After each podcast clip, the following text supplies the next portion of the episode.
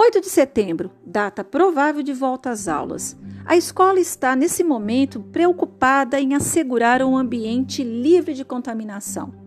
Mas é preciso a colaboração de todos, alunos e professores. Precisam usar máscaras, precisam manter o distanciamento e seguir as normas. Vamos ouvir aqui algo que eu considero muito importante. Preste bastante atenção nas informações. Coronavírus. Contaminação em superfícies. É fácil mesmo. Quer dizer, eu toquei nesse computador. Se eu tivesse tossido na minha mão antes e tocado no computador, o vírus permanece aqui e pode passar se a senhora vier tocá-lo? E aí reforça aquela recomendação que a gente tem feito da, da, cadeia de transmissão pelo contato, né? Que é o contato com superfícies potencialmente contaminadas levando depois as mãos contaminadas na mucosa, que é boca, nariz e olhos.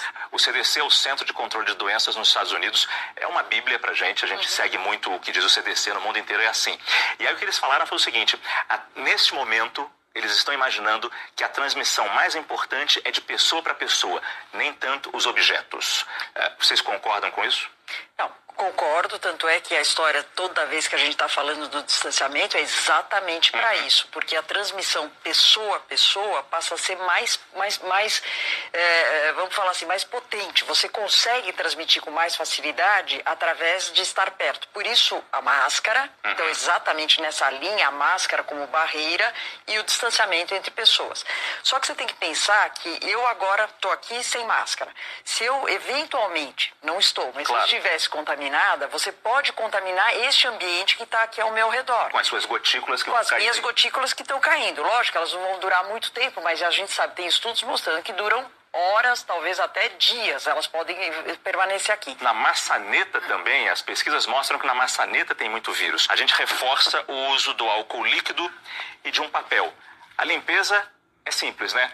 É borrifar o álcool aqui e, por exemplo, eu toquei no computador. Antes de começar a trabalhar, limpar esse computador que eu vou usar, as teclas e tudo. Claro, já vou ter feito a desinfecção na minha mão também com álcool gel, e aí eu posso começar a trabalhar em paz. Isso me protege. Isso te protege, perfeito. Uma coisa interessante das pessoas fazerem, até pensando na rotina do dia a dia, nos processos de trabalho, é sempre avaliar aquelas superfícies que a gente chama de potencialmente contaminadas, que são aquelas superfícies que as pessoas mais tocam. Né? E ter por hábito essa higiene. Então, notícia ruim é que o vírus ele sobrevive muito tempo no ambiente e que ele se transmite de forma fácil pelo contato com superfícies potencialmente contaminadas. Mas a notícia boa é que a é, higiene com desinfetantes normais que a gente tem em casa, né, que é o álcool 70 ou, ou o hipoclorito, né, que é a água sanitária, são eficazes para eliminar o vírus das superfícies. Saiba mais em g1.com.br barra coronavírus.